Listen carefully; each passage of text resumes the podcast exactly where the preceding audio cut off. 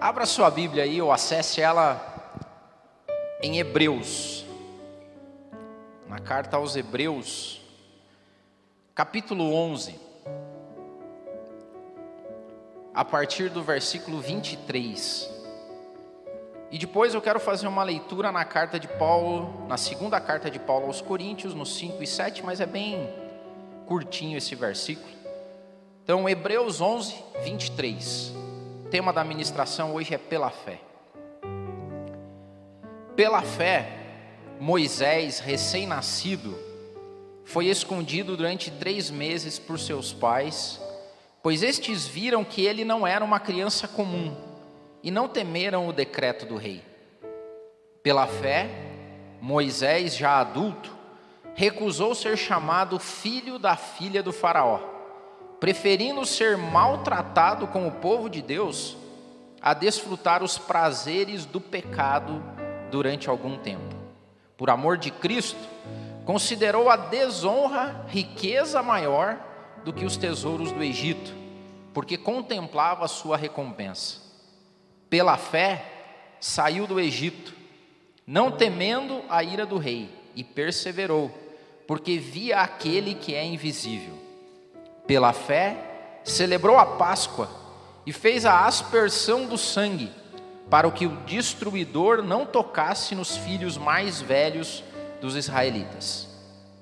Pela fé, o povo atravessou o Mar Vermelho como em terra seca, mas quando os egípcios tentaram fazê-lo, morreram afogados. Amém.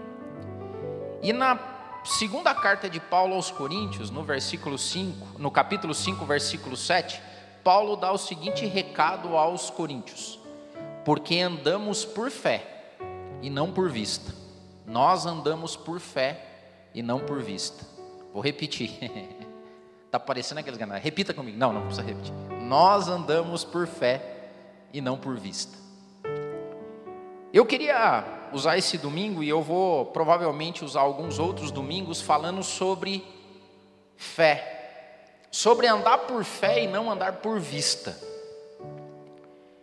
E isso desceu ao meu coração numa viagem que eu e a Jo fizemos, e a gente tem o costume de escutar podcast. Não sei se você está consumindo podcast, mas a gente começou a consumir podcast. E o primeiro parênteses aqui que eu vou fazer para você é que tem muito conteúdo bom hoje na internet. A internet ela é usada para o mal na maior parte do seu tempo e do seu conteúdo. 80, 90% do que rola na internet é lixo. Mas tem muita coisa boa. Tem tesouros que você pode é, usufruir. Dificuldades que os nossos antepassados não tinham, porque precisava chegar em algum momento, ligar o rádio, e aquele rádio tinha que estar conectado na hora certa, com um sinal difícil, telefone discado. Hoje nós temos acesso a muita coisa. Então você pode ter essa capacidade, a sabedoria de filtrar o que você ouve. Lembra que eu falei aqui alguns algum tempo atrás de que nós temos que levar cativos, é isso que Paula fala, cativos os nossos pensamentos a Deus. Então a gente tem que forçar a barra para ser sábio, para buscar a sabedoria. E se você coloca coisa ruim para dentro, vai sair coisa ruim. Agora, se você põe coisa boa para dentro, provavelmente sai coisa boa. Só que uma coisa que me chamou a atenção, minha e da Jona, e a gente estava comentando, porque a gente estava escutando um podcast, onde um certo líder religioso Tava conversando com os meninos do podcast. Tem uma galera muito inteligente hoje, cara. Eu também e o João, a gente escuta podcast no carro, quando a gente está indo fazer alguma coisa junto. E a gente fica abismado como os nerds são inteligentes. Cara, ô rapaziada, sabe, letrada. Os caras entendem de cultura, entendem de história, entendem de economia, entendem de cultura geral. Os caras leem, meu, eles sabem, tem um monte de referência.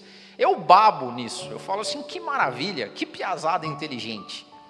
E um desses líderes religiosos estava falando sobre Deus com essa rapaziada inteligente.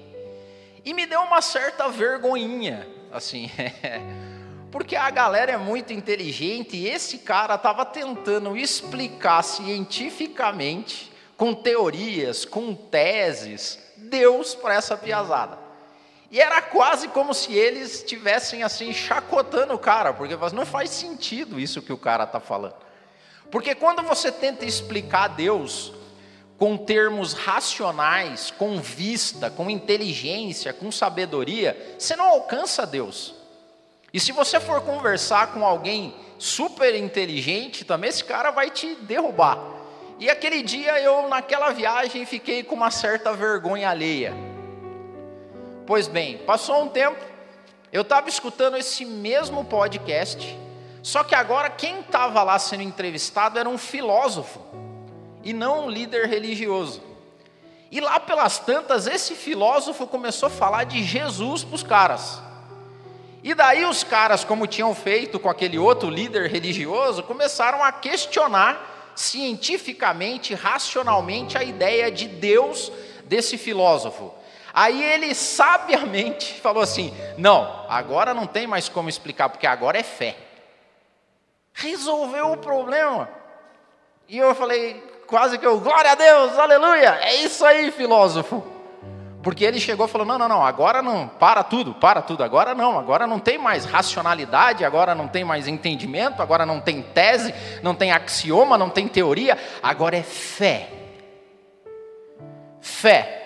Fé que está escrito em Hebreus 11, que é a prova daquilo que a gente não conhece, daquilo que a gente não vê, daquilo que a gente espera, daquilo que a gente dedica, daquilo que a gente acredita, e que não tem explicação humana. E às vezes as pessoas ficam assim com com um medinho de ter dúvida, por exemplo, sobre Deus, porque Deus é uma dúvida, porque nós não conseguimos explicar Deus, nós temos fé. E fé é o que move o espírito cristão, fé é o que nos move. Nós fazemos as coisas não por vista. Ah, então eu vou fazer um doutorado. Eu, eu, eu tenho, tem uns caras que são PhD em divindade. Eu fico, cara, esse cara é fera. e aquele filósofo resumiu tudo. Chega um momento que esbarra e fala, velho, aí é minha fé. E fé é assim. Pela fé acontecem algumas coisas, que é o que eu quero navegar, fazer com que a gente navegue nisso por alguns domingos aqui, que a gente reflita nisso. É a fé que faz a gente fazer coisas. É pela fé que algumas coisas acontecem. E eu quero primeiro pegar esse texto que está lá em Hebreus, que é a galeria dos heróis da fé. Daqueles que se moveram não por vista, mas que se moveram por algo maior que os conectava com o Espírito Divino. E eu quero pegar aqui esse texto que a gente leu sobre Moisés, porque pela fé Moisés fez várias coisas. Primeira coisa, é pela fé que nós temos coragem de dizer que nós temos fé. Você sabe que te, hoje acontece meio que assim, eu acredito, conversando com outras pessoas, tem uma certa vergonhinha, sabe assim, de você ser contado entre indoutos, entre pessoas não cultas, entre pessoas de baixa estatura intelectual, você dizer que acredita em Deus. A fé que nos dá essa coragem. É a fé que foi usada na, numa vida de um filósofo que não se diz cristão, mas que acredita em Jesus Cristo e na obra redentora e salvadora e fala assim: é fé, velho. É a fé que não nos deixa ter vergonha. É a fé que nos coloca diante de pessoas que podem nos criticar e a gente fala: não, cara, é fé. Isso é, é, é Moisés não temendo o decreto de rei, não, de, não temendo ser menosprezado, não temendo ser morto, é isso. É a fé que nos dá essa coragem. E hoje tem tanta gente ruim nesse mundo falando sobre fé e tem me deixado triste porque isso tem causado vergonha em outras pessoas. Eu passo por isso, não sei se você passa, porque quando eu falo que sou cristão evangélico, dá a impressão que você tem que explicar para a pessoa. Então, veja bem, é, deixa eu explicar para você que tipo. Eu já desisti já. E daí, se o cara quiser tirar sarro, bom, velho, que tire, porque é fé. E fé é assim que acontece. Hoje é preciso coragem para você ser subversivo, porque é a fé que nos faz nadar contra a corrente. Jesus era subversivo, cristãos são subversivos, nós somos contraculturais. Cristão é contra a cultura, o verdadeiro cristão. Onde está todo mundo indo para cá, você está indo para lá. Quando está todo mundo sentando, você está levantando. Quando está todo mundo abaixando, você está levantando. E a gente é contra a cultura. Nós somos subversivos. Nós somos desobedientes ao status quo. Nós somos desobedientes a regras naturais, porque nós andamos por fé e não por vista. E para isso é preciso coragem. O lema entre os soldados hebreus, entre os soldados do povo de Israel era: o Deus de Israel não gosta de covardes. E eu queria ministrar hoje para que a covardia da vista sumisse da sua vida, que você andasse altivamente e com coragem professando aquilo que você acredita. Velho, é tão ridículo as coisas que tem gente que tem a capacidade de ir para as mídias sociais e dizer que a terra é plana. E às vezes a gente tem vergonha de confiar no transcendente. Porque tem uma fé que é imanente, que é aquela que é nossa, que está dentro da gente, mas a nossa fé é transcendente, ela transcende a matéria, ela transcende a física, ela transcende as leis desse mundo. Nós não podemos ter vergonha disso. Nós não podemos ter vergonha de ser considerados loucos, indoutos, menos cultos, não tem vergonha, nós temos que ter coragem disso, muito pelo contrário. Tem gente professando coisas ridículas. Paulo, escrevendo aos Coríntios, diz o seguinte: Pois para aqueles que estão perecendo, a mensagem da cruz é loucura, mas para nós que estamos sendo salvos é o poder de Deus. Tem muita gente com medinho, com vergonha, com covardia de ser contado, de ser contado entre os loucos e tacanhos e, né? É assim que a galera lá nos taxa.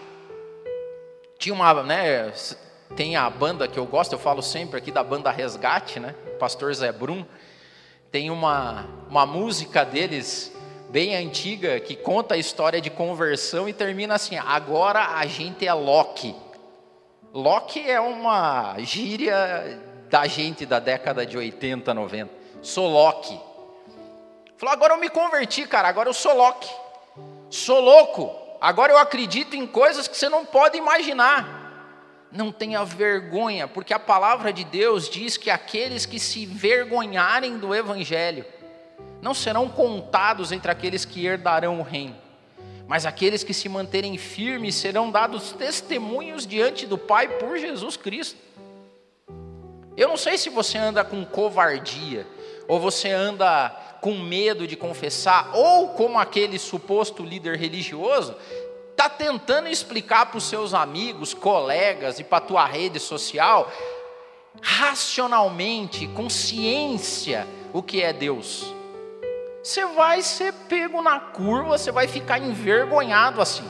Agora, quando você resolve do jeito mais louco possível, fé. Eu acredito em coisas que eu não vejo e eu não só acredito, eu pauto a minha vida por uma lei que não é desse mundo. Eu confio na eternidade. Eu creio na salvação genuína dada por Jesus Cristo na cruz do Calvário. Eu acredito que Jesus é filho de Deus. Eu acredito que Jesus foi concebido através de uma jovem virgem. Você é louco? Sou. Eu acredito que Jesus ressuscitou ao terceiro dia. Eu acredito que ele foi assunto aos céus, está à direita do Pai. Eu acredito que esse Cristo, algum dia, que eu não sei a forma que vai ser, mas ele vai voltar a me buscar. Louco você, bem-vindo. Você não quer ser louco? Eu sou e tem um monte de gente que é. Agora tem que ter coragem para fazer isso. E foi isso que Moisés fez.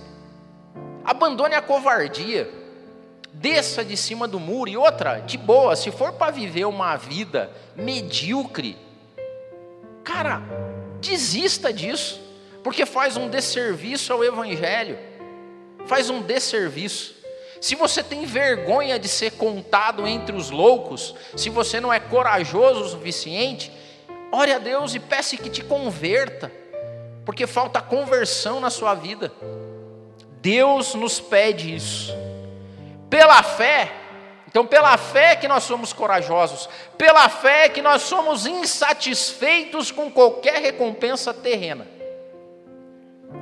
A palavra de Deus ali em Hebreus diz que por amor de Cristo, Moisés considerou desonra a riqueza, considerou a desonra maior do que as riquezas que o Egito poderia dar para ele, porque contemplava de longe a sua recompensa em algum dia, no porvir, na eternidade. Pessoas que vivem pela fé, elas são insatisfeitas não é riqueza, riqueza, poder, fama, glória que as deixa satisfeitas. Às vezes até atrapalha, como eu disse aqui, porque pela fé nós acreditamos em galardão. Pela fé nós acreditamos que cada um de nós vai ser pago pelas suas obras, sejam boas ou sejam más. Isso não tem a ver com salvação, isso tem a ver com retribuição, tem a ver com justiça divina. Pessoas que vivem pela fé, são movidas pela fé, têm uma insatisfação persistente. Pessoas que são movidas pela fé, elas sentem um vazio grande que nada preenche a não ser Deus e o Espírito Santo. E aqui tem uma boa avaliação para a gente fazer. Porque se você se sente bem e confortável nesse mundo, tem alguma coisa errada com você. Como é que é, Adeilda? Se você está pleno, satisfeito nesse mundo, tem um problema com você. Porque as pessoas que têm fé, elas são tipo Moisés. Moisés estava pleno no Egito, cara. Não estava? Ele era filho da filha de Faraó, ele era herdeiro do Faraó, ele tinha poder, fama, dinheiro, mandava prender, mandava soltar, mas ele tinha dentro dele um vazio, uma insatisfação, até o ponto que ele entendeu que ele não era daquele povo, e ele considerou desonra uma bênção, ao invés de tudo aquilo que o Egito podia proporcionar para ele. Pessoas que vivem pela fé são insatisfeitas. Se você está satisfeito hoje, está faltando fé. Esses dias eu estava vendo também, lendo um outro comentário de um pastor falando que certa vez ele estava coordenando um grupo de missionários. E ele tinha que fazer uma movimentação dos missionários. E tinha um missionário já velhinho e eles mexeram mundos e fundos e não tinha jeito, eles iam ter que pegar aquele casal de missionários velhos já e mudar. E ele estava com receio, ele falou: puxa vida, no final da vida deles, velhinhos, já nós vamos ter que pegar eles desse local onde eles estão para ir para outro lugar, porque aqui precisa colocar um missionário que está chegando, que pode nos ajudar aqui e tal. E daí diz que ele foi cheio de dedo conversar com aquele velhinho missionário e falou: Pois olha, senhor, veja bem, eu vou ter que mudar o senhor, nós vamos ter que fazer o senhor mudar para outro país, o senhor e a sua esposa e tal. É, e a gente está preocupado porque agora o senhor está aqui já faz alguns anos, já está acostumado aqui, né? E diz que aquele senhor missionário disse assim: Não, fica à vontade, porque eu vou te contar um segredo. Quanto mais velho eu fico, mais longe e de casa eu tô e eu não me acostumo mais em lugar nenhum. A palavra eu escrevi aqui, ele diz o seguinte: quanto mais velho eu fico, menos eu me sinto em casa em qualquer lugar. Não é maravilhoso isso?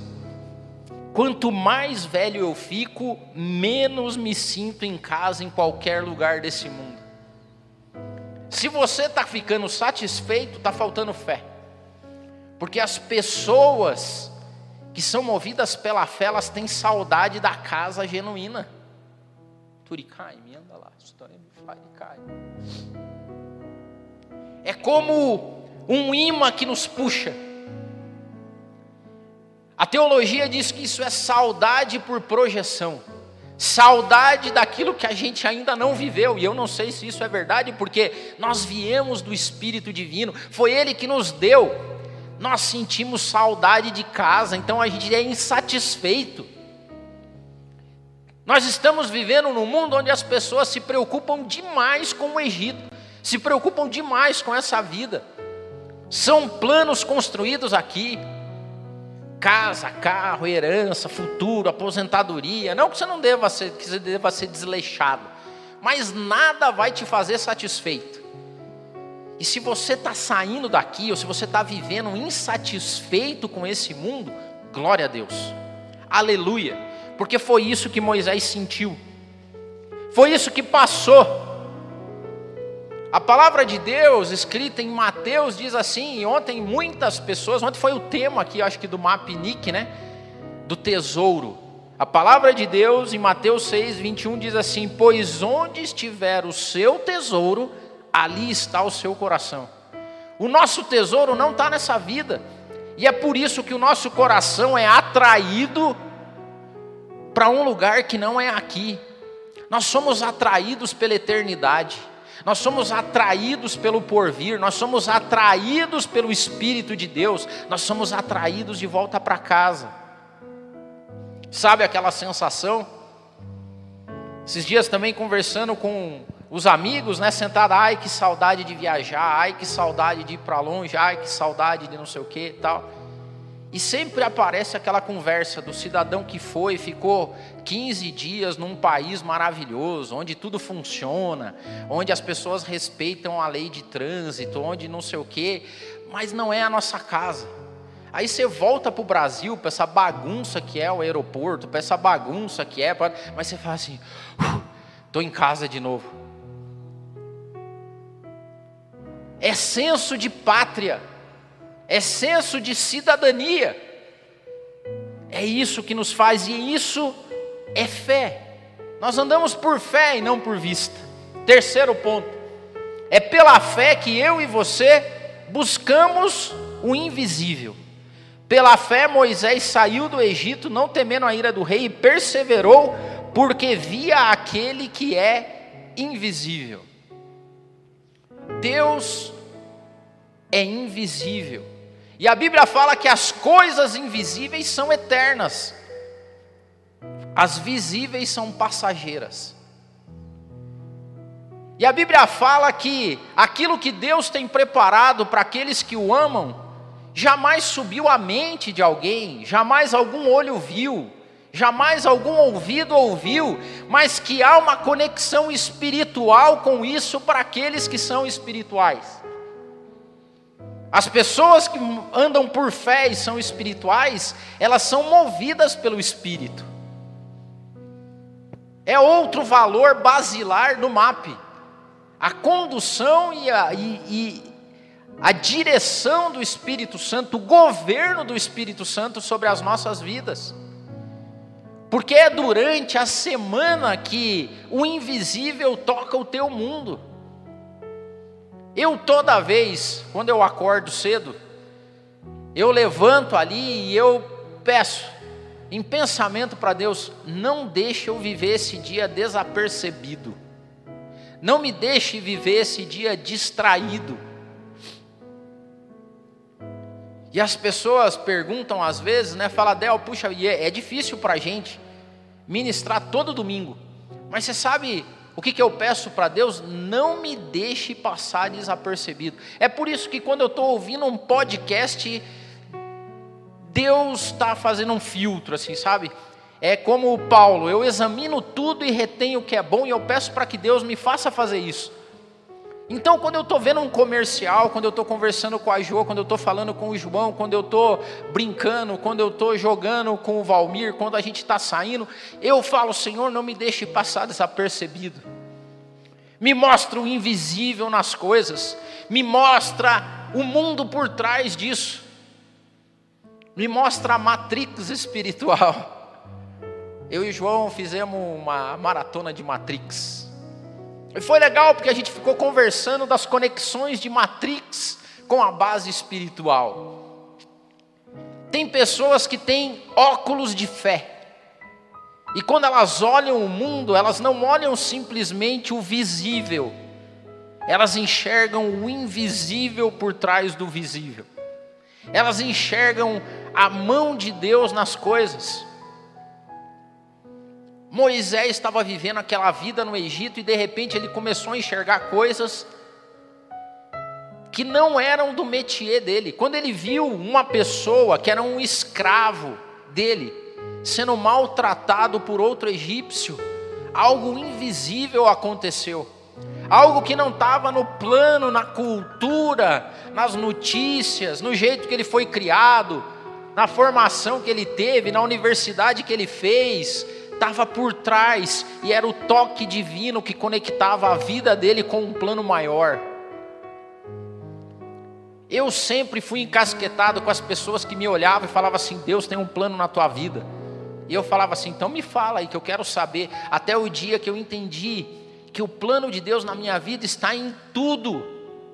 Quer eu coma, quer eu beba, quer eu brinque, quer eu trabalhe, quer eu pregue, quer eu ministre, quer eu faça uma palestra, quer eu vá para a praia, eu tenho que fazer tudo para a glória de Deus. Tudo para que o nome dele seja glorificado. Quando você vive a vida com olhos no invisível, a tua, viva, a tua vida é por fé e não por vista. Esse mundo tem uma gravidade que nos puxa para baixo. Esse mundo tem uma gravidade que nos puxa a tudo que é palpável, terreno, visível, material. Mas é o Espírito Santo que faz com que eu e você, toda manhã, possamos enxergar coisas invisíveis. Faz quanto tempo que você não é tocado, quando você não é enlevado? Sabe o que é isso? É enlevo. Enlevo é quando a tua alma, o teu espírito, dá a impressão que toca coisas que não são desse mundo. Quanto tempo não acontece isso com você? Significa que você está andando por vista só. Que a tua vida é uma eterna rotina de levanta, trabalha, paga a conta e volta, e come, e faz exercício e volta, e você não enxerga o que tem por trás de tudo isso. É a analogia lá do Matrix, né? Nada a ver, né, cara? Falar de Matrix. Mas assim, cara, é a Red Pill, é a pílula vermelha, entendeu? Só que quando a gente toma essa pílula que é, fazendo uma analogia tosca aqui, mas que vale, é como você sair desse mundo e entrar no espiritual. E enxergar coisas que os olhos normais, comuns, humanos não veem. É isso. Pela fé, eu e você nos sentimos protegidos da morte. Pela fé, Moisés celebrou a Páscoa e aspergiu o sangue do cordeiro para que o destruidor não tocasse nos filhos mais velhos dos israelitas. As pessoas que vivem pela fé, elas entregam tudo a Deus. E a maior, o maior benefício de viver assim é que você perde o medo. Falei para a Tânia, a Tânia gravou um vídeo esses dias falando sobre medo. As pessoas que vivem pela fé não têm medo Aí falou assim: não, Adedo, mas não, não é esse medo aí que eu estou falando. São pessoas que não vivem acuadas pelo que pode acontecer. É quase como um relaxo espiritual que nos dá uma vida tranquila. Nós vamos ser assoberbados, nós vamos ter momentos de alegria, de tristeza, mas lá no fundo, lá no fundinho mesmo, a galera que vive pela fé está mais ou menos assim, é, vai ser assim mesmo, já está escrito. Boa, vamos, vida que segue. Eu lembro da ministração maravilhosa que o Tico fez aqui há alguns, algum tempo atrás, e ele falava isso, né? Quando a coisa tá boa, bicho, faz o churrasco. Quando a coisa está ruim, chora. Mas sempre tendo a certeza que Deus está por trás de tudo isso e cuidando de mim e de você. A gente vive meio relaxadão. Você não sabe o descanso que pessoas que vivem pela fé têm.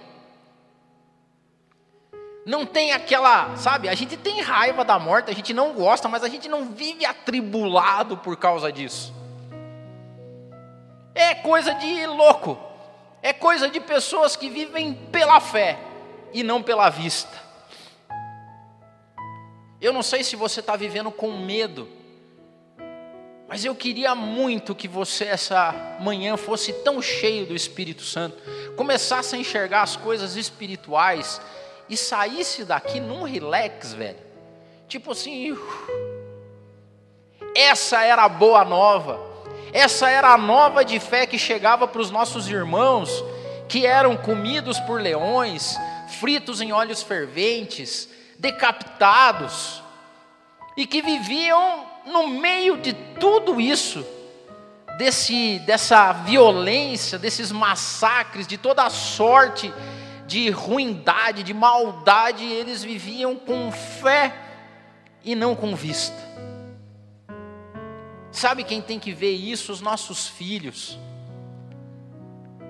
Esses dias eu conversava com outro amigo e a gente estava falando sobre efeitos da pandemia e ele falava, cara, a gente passou isso com tanto medo que os nossos filhos estão com medo.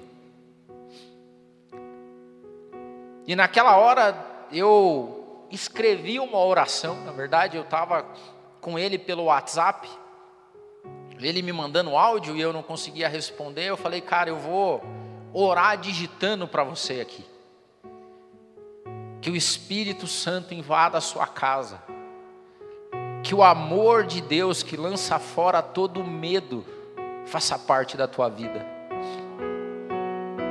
Porque a palavra de Deus escrita em João, na epístola de João, diz assim: que o verdadeiro amor lança fora todo medo. As pessoas que vivem pela fé vivem assim. E por último, e eu quero chamar o grupo de louvor, a gente vai fazer a manancial aqui de novo, porque é o último ponto.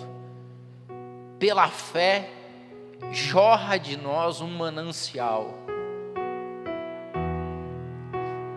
É pela fé que a gente toca a vida das outras pessoas.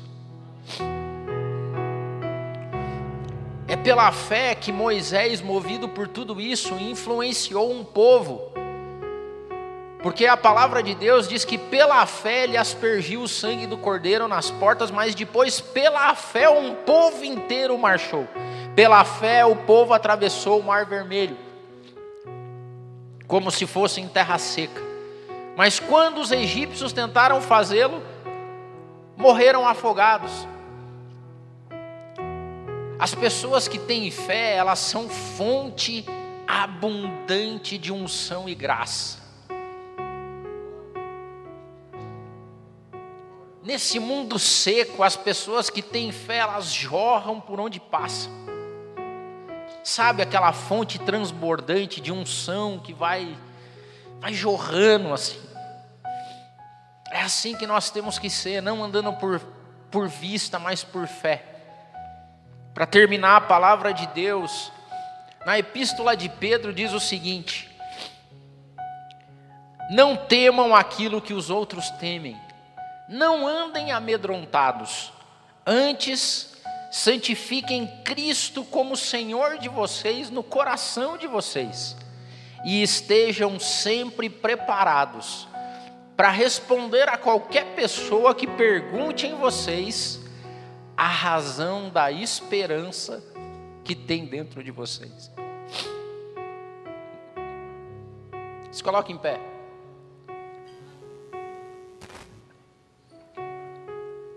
Você tem que sair daqui cheio de fé hoje, mas com muita, não com pouca. A ponto de um manancial jorrar dentro de você. A ponto de você poder tocar outras vidas. E não andar pela vista do que esse mundo nos propõe. Não ande por vista, ande por fé